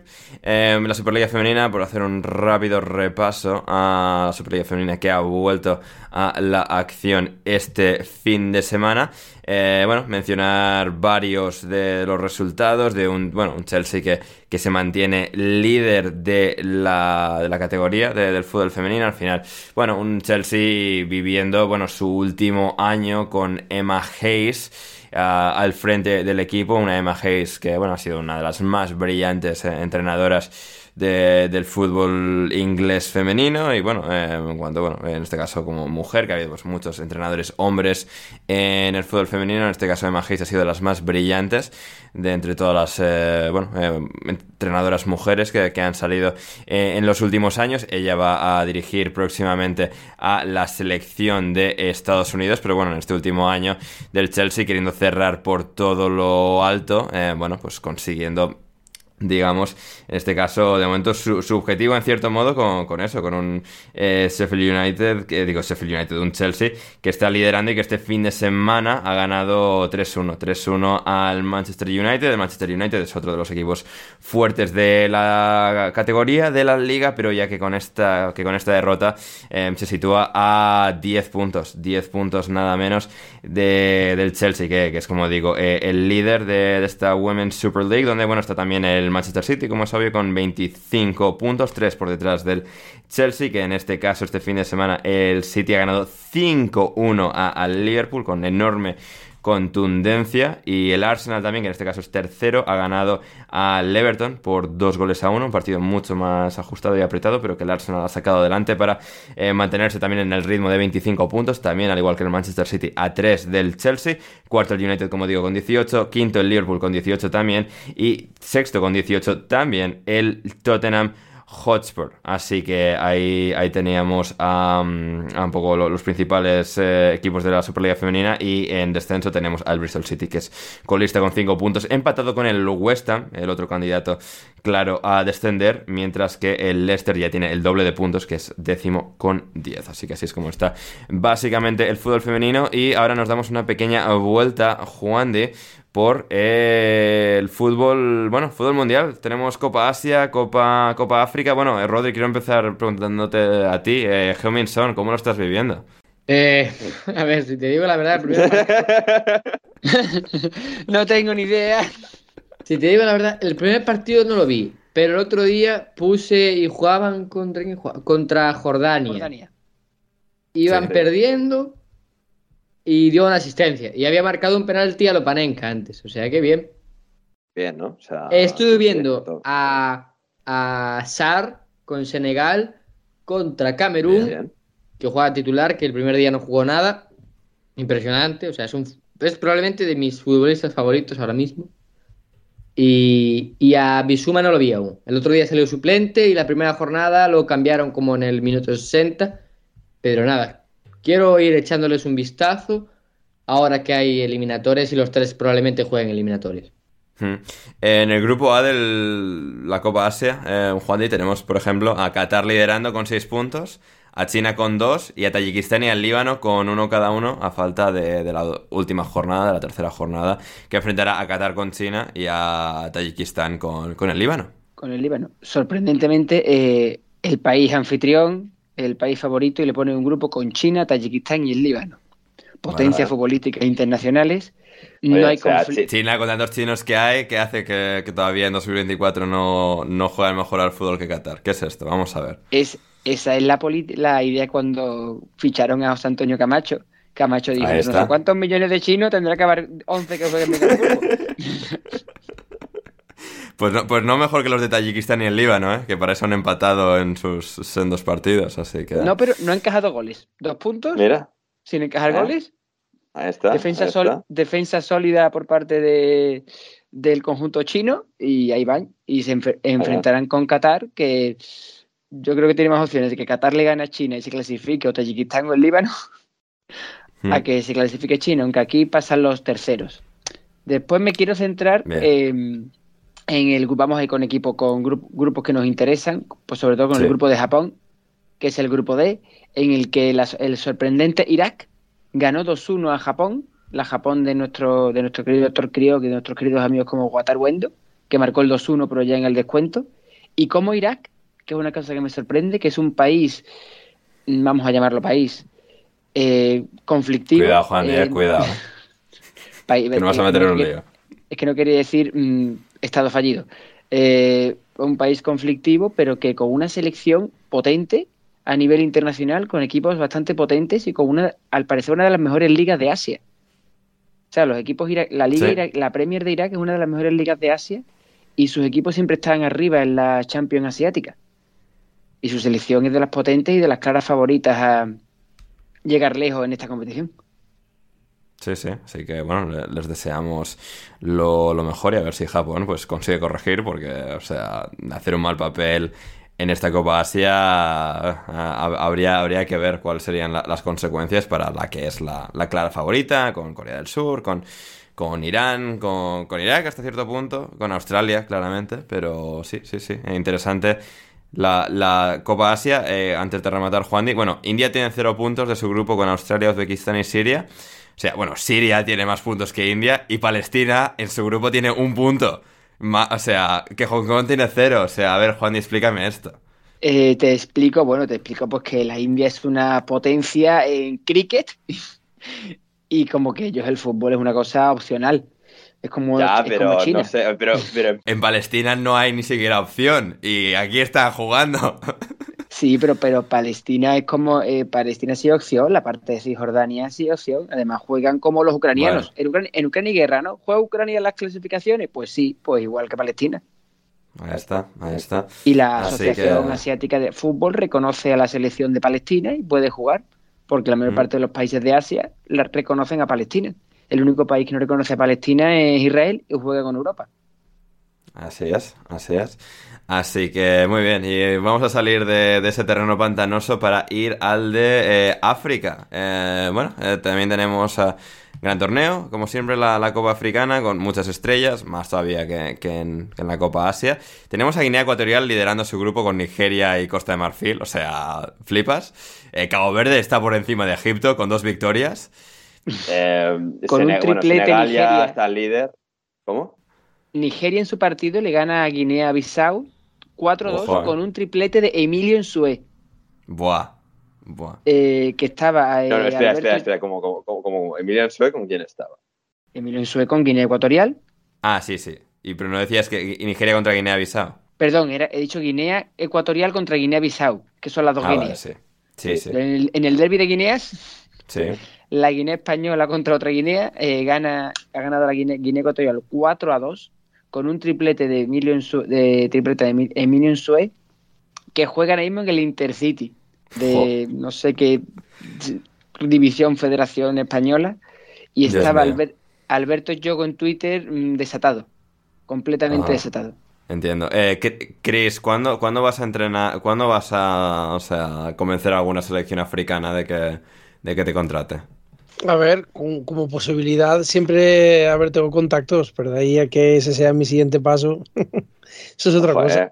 Gambia, ¿eh? Burkina, Faso. no te- Acaban de descubrir petróleo en Burkina Faso, Chris. O sea, se- adelántate, adelántate al boom. Me alegro, me alegro que les vaya bien la cosa con el petróleo, pero mi carrera, mi carrera como entrenador está muy marcada y con las ideas muy claras. Y no pasa Bueno, por. y- y- ya tendrás tiempo para llegar aquí con 60 años. O sea, Bueno, bueno, bueno. Cuando, cuando tengáis aquí en el podcast a, a un entrenador de la Premier League y de la Liga, hablaremos. cuidado, eh, cuidado, eh. Me gusta, me gusta esa ambición de, de Chris. Eh, a esta hora que estamos grabando, eh, Juan, y tenemos a Sudáfrica y a Namibia empatando a cero. Tremendo. Pero Tremendo. yo quiero hablar Furbo. de la Copa de África. Perdóname, Ander, y tengo que hablar de él. Eh, ¿Has visto el golazo de la Copa de África, no? Eh, por supuesto, do- Don Bebé Parera. Bebé Hola, Parera. bebé. Eh, eh, el, el mamón, eso, eh, esos tiros los hace que parece fácil, pero es que los goles que marca los marca así todos. Yo creo que, yo no recuerdo mar- marca otro tipo de goles, pero es que todos los goles que una falta es de 500 metros la tira a puerta y va el balón a puerta y marca un golazo. Y, que, y este chaval que salió del Manchester United, o jugó en el Manchester United, Sí, sí. yo me acuerdo de él, que Sí, ha acabado haciéndose su vida en torno a, a Al Rayo y al Eibar y a equipos decir- de España. a decir, a equipos medio alto de la Liga Española y bastante bien, bastante bien consolidados y estaríamos, en- y estaríamos en el Rayo, que es un buen equipo, porque los equipos españoles son buenos equipos y juegan bien al fútbol. Sí, Otra sí. cosa es que consigan buenos resultados, pero lo hacen. Y, Chris, yo te veo a ti de seleccionador de Cabo Verde. Allí se tiene que vivir bien. Hablan todos portugués. Eh, son unas islas en mitad de la nada. Y yo te veo allí a, a ti aguantando y siendo una persona responsable dirigiendo a estos buenos muchachos. Eso en Indonesia directamente, ahí en Bali, um, Chris, ahí con las pizarritas y tal. O sea, estaría, estaría bien, estaría bien verlo. Em, en todo caso, em, eso es un poco la, actualidad de, la Copa África, de la Copa Asia. Y vamos a ir ya con las preguntas de nuestra querida audiencia antes de terminar el programa de hoy. A ver, tenemos a Julio Méndez que nos dice top 5 de peores árbitros de la Premier. A ver, aquí hace falta que haría falta que estuviese Gonzalo. Porque, a ver, o sea, yo es que no mantengo una lista mental de los peores árbitros. O sea, más o menos conozco los nombres o los reconozco si los veo en una lista, pero tampoco es que se me vengan inmediatamente a, a la cabeza. No, no sé, no vivo en esta vorágine obsesiva con los árbitros porque al final creo que es un poco una, no sé, una rutina un poco, bueno, eh, pérdida de tiempo, ¿no? Tóxica. Bueno, tóxica también, pero al final es como es muy banal e irrelevante, no sé, es como, Ander, no sé. Dígame. ¿Puedo decir una cosa? Yo estoy en Dígame. tu barco, no, sé- no me sé la lista, pero de todas formas, en, en esa lista podemos poner el árbitro de la, de la Almería Real Madrid. O sea, sé que es la Premier, pero es que aún así, arriba del todo, Hernández Maeso. todo arriba del Sí, todo de sí, esta, sí. par- de, este- de esta vergüenza. O sea, por favor. Nos preguntaba Esteban, eh, para todos, ¿fue robo del Madrid a la Almería? Creo que Chris ha, ha- ha expuesto su, su opinión al respecto. ¡Robo! Yo no lo llamaría robo, yo lo llamaría el gran atraco. No sé cuántas películas se han hecho de ese estilo, pero. O sea, o sea, este- o sea, quiero decirte, es, es- es espectacular. Con que, o sea, este hombre no tendría que estar en la, en la nevera, este árbitro, tendría que estar en la Antártida, o sea, directamente ya. O sea, siguiente nivel, por favor. Pues ese, pues ese sería mi top en la lista de, árbitros de la Premier League. Maravilloso.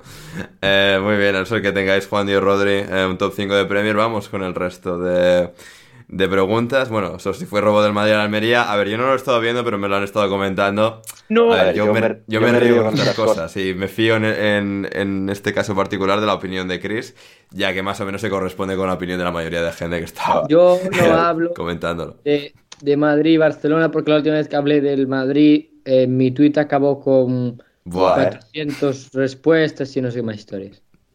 Es verdad, es verdad, eh. O sea, tuvimos, tuvimos tweets paralelos, Rodri, que más o menos abordaban el mismo tema, un poco desde perspectivas un tanto diferentes, pero vamos, sufrimos el tsunami tuitero pro Superliga eh, eh, en todas nuestras carnes, así que... Los sí. salveros de Florentino. Y te digo una cosa, eh, con la actuación de ese árbitro, yo me estaba, mientras estaba viendo el partido, yo me imaginaba y que, que- que era Garitano, el entrenador de, de la Almería, y, y seguramente habría saltado al campo en medio de algún momento, me habría dirigido al árbitro y le habría dicho, mira que eres malo, y me hubiese dado igual la multa y las vueltas que hubiese dado esa imagen al mundo, pero es que es de desastre monumental.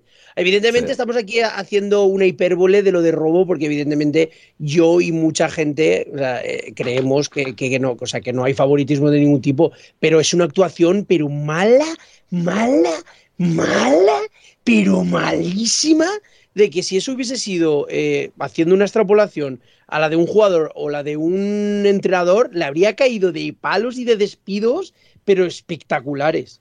Sí, sí, sí, eh, es probable. Em, Rodri, ¿qué tal la vida en Pontevedra y top 3 top tres palabras del gallego? Eh, bien, la primero bien, tranquilo. Y, y la segunda, no sé. Eh, yo hay una palabra así que, que- que utilices mucho, Hay una que sea muy distintiva.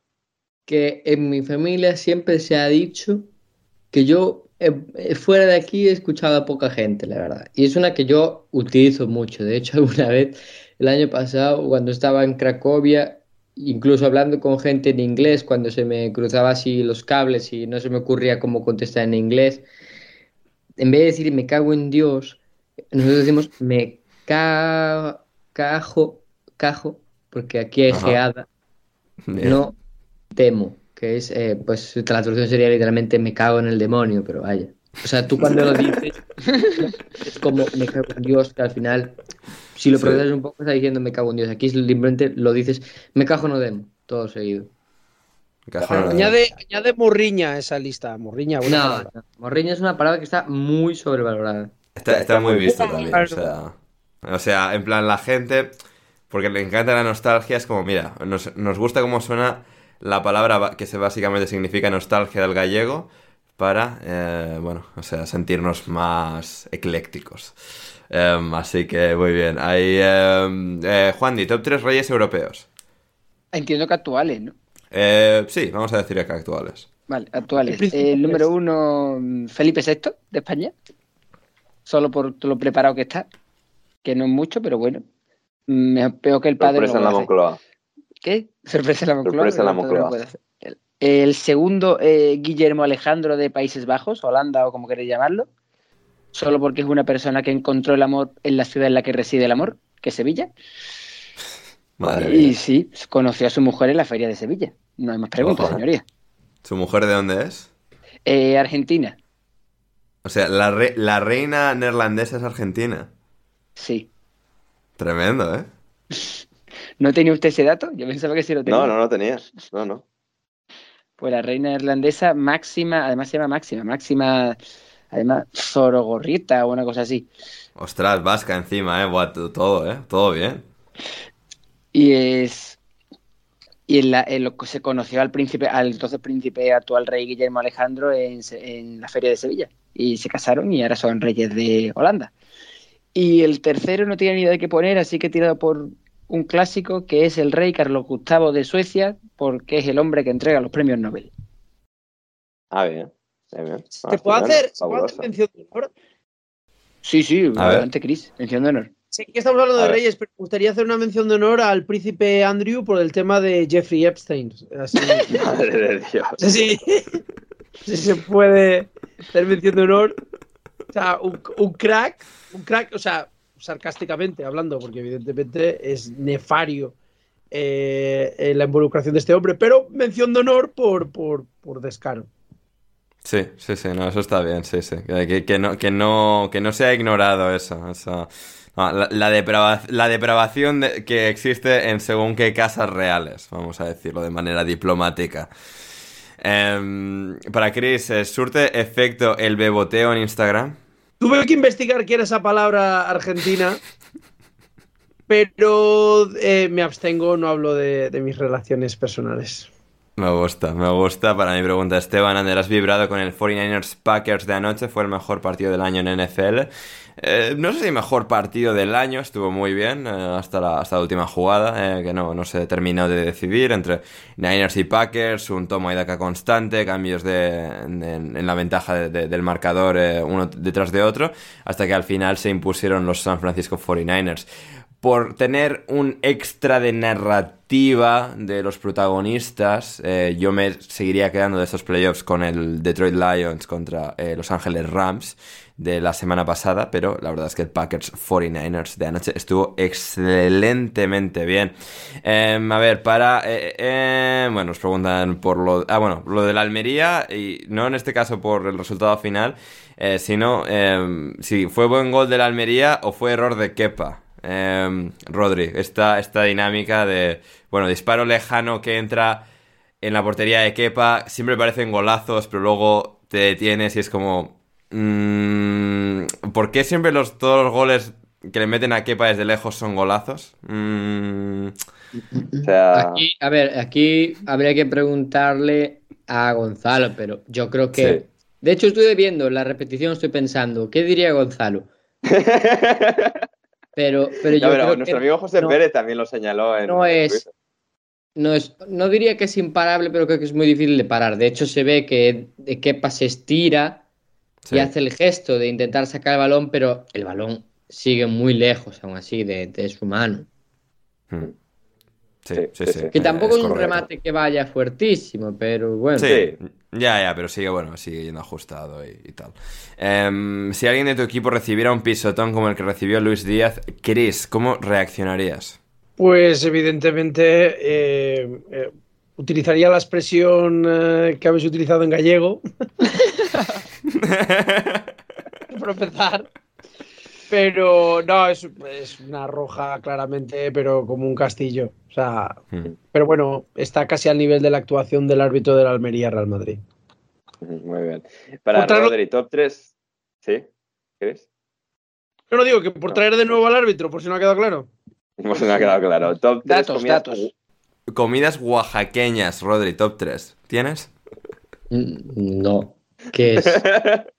¿Qué es Oaxaca? Oaxaca, Oaxaca es una región de, de México, Ah, en el sur. no, no, El pero ahora, del Valle de Oaxaca. ahora me Sí. voy a hacer unas sincronizadas para que, para que hablen luego mis haters. Me gusta, me gusta. Juan, ¿y opiniones de la venta de Andrés Abuelito Guardado de Herbeti?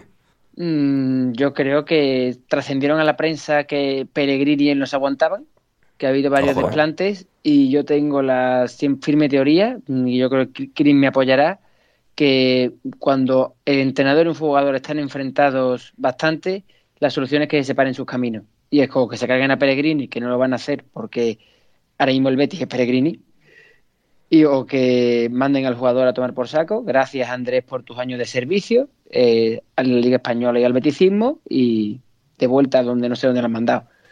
A México. Eh, sí, ¿no? Este ha vuelto Sí, sí, a- sí, con- sí. con Un can- jugador- bueno, un no, con no ha ido a. Monterrey con canales, ¿no? Pero Es un jugador muy importante en la historia del Betis, eso sí. Eh, aport- a los años que ha estado ha aportado bast- ha Club León, bastante. Club León, sí. Sí, sí. Además, llegando, o sea, teniendo este pico mm, eh, carrera en el Betis con 30 años. O sea, llega con 30 años al Betis y de los 30 a los 37. Sí. realmente tiene una carrera espléndida. Además, sorprendente porque en el Depor y en el Valencia, que son los equipos a los que llega España, era un extremo Sí. mm, Y ha acabado de medio centro. un media punta. Y ese en Holanda, creo que es en, en Holanda, en el PSV, se lo inventa Sí. un entrenador de medio centro y el que se lo trae es el gran Quique Setién, el que lo pone de medio centro y consigue sacar su máximo potencial, eso con la bastante, ya bastante veterano, el bueno de Andrés Guardado. Sí, eh, así es, que estará ahora en el Club León. Eh, tenemos también a, a Lobato que dice para Ander que Turra es mejor la de Darby Allen, eh, a punto de matarse cada semana sobre el ring, o la del sobrepeso de Eddie Kingston. Eh, bueno, ambas cansinas. A ver, Darby Allen, pues hay que quererle como es. Toma riesgos bastante imprudentes en algunos momentos en el wrestling, pero al final muchas de las lesiones más graves en lu- las luchitas falsas ocurren en los movimientos más rutinarios posibles. Así que al final esto es bueno. Eh, sí, toma muchos riesgos, pero eh, pues le, han salido bien todas hasta ahora. Eh, y también dice Lobato, la calma del nacido en la costa de Oporto paró la ola de Iraola y el Borno. Se los regalo, está, está muy bien.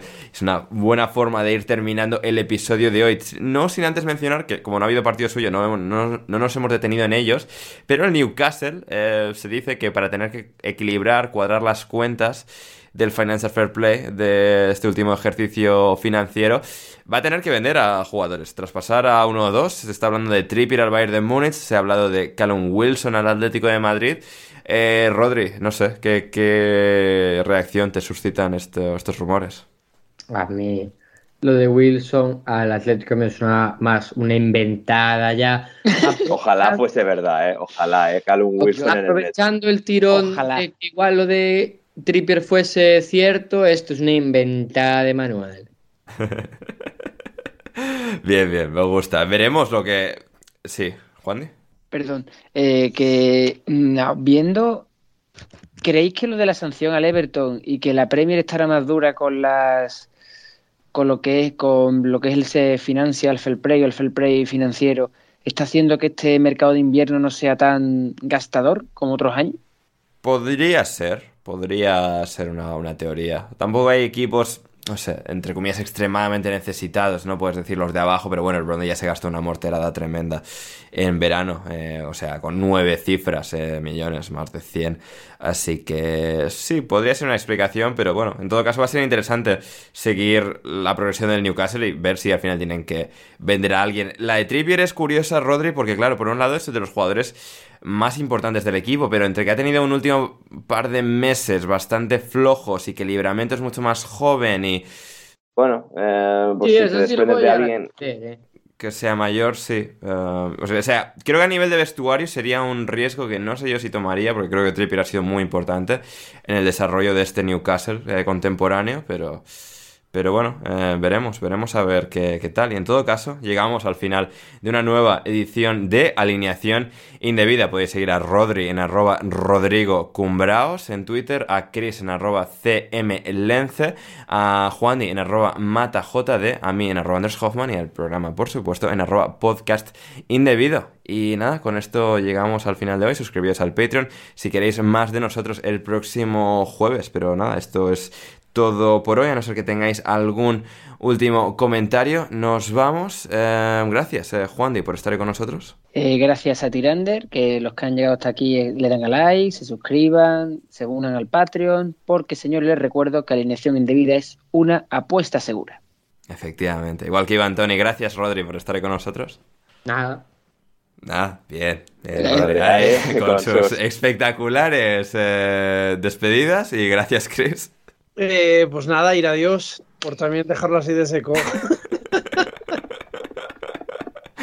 Maravilloso. Eh, sí, solo decir que si la gente ha notado peor calidad del audio es que he tenido un problema con mi ordenador portátil que por algún motivo eh, está teniendo en los últimos días un problema que todavía estoy tratando de solucionar de que se le corta el wifi, la conexión a internet cada 15 minutos y se reconecta, pero esto interrumpe la grabación del podcast, por esto en este caso he grabado desde mi dispositivo móvil, esperemos que más o menos haya sido la, calidad eh, bueno, eh, exigida y bueno, a la que estáis acostumbrados como oyentes de alineación indebida, espero que no haya supuesto un inconveniente insuperable, eh, pero nada, solo mencionar eso, que si habéis notado una diferencia en la calidad ha sido por eso. Y que si alguien tiene alguna recomendación más allá de llevarla finalmente a, que la mire un, técnico, al que lo mire un técnico el, portátil, sobre por qué un ordenador cada 15 minutos de forma sistemática eh, se le interrumpe el wifi, que, que, me lo haga saber, que nos escriba un email, comentario en Discord o en donde sea, en Twitter.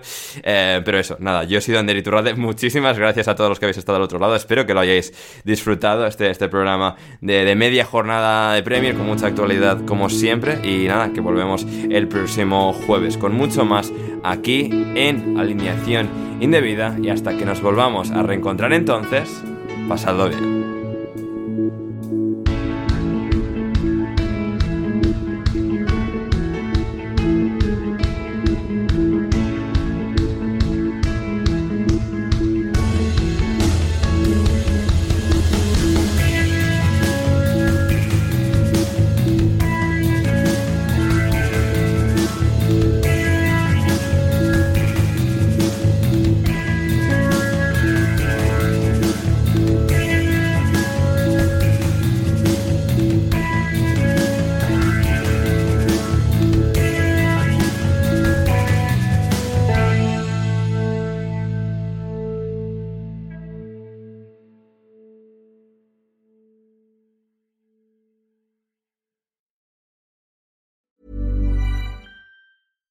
Hey, it's Paige DeSorbo from Giggly Squad. High quality fashion without the price tag. Say hello to Quince. I'm snagging high-end essentials like cozy cashmere sweaters, sleek leather jackets, fine jewelry, and so much more. With Quince being 50 to 80% less than similar brands. And they partner with factories that prioritize safe, ethical, and responsible manufacturing. I love that. Luxury quality within reach. Go to quince.com slash style to get free shipping and 365 day returns on your next order. Quince.com slash style. Mom deserves the best, and there's no better place to shop for Mother's Day than Whole Foods Market. They're your destination for unbeatable savings, from premium gifts to show-stopping flowers and irresistible desserts. Start by saving 33% with Prime on all body care and candles. Then get a 15-stem bunch of tulips for just $9.99 each with Prime. Round out Mom's menu with festive rosé, irresistible berry chantilly cake, and more special treats. Come celebrate Mother's Day at Whole Foods Market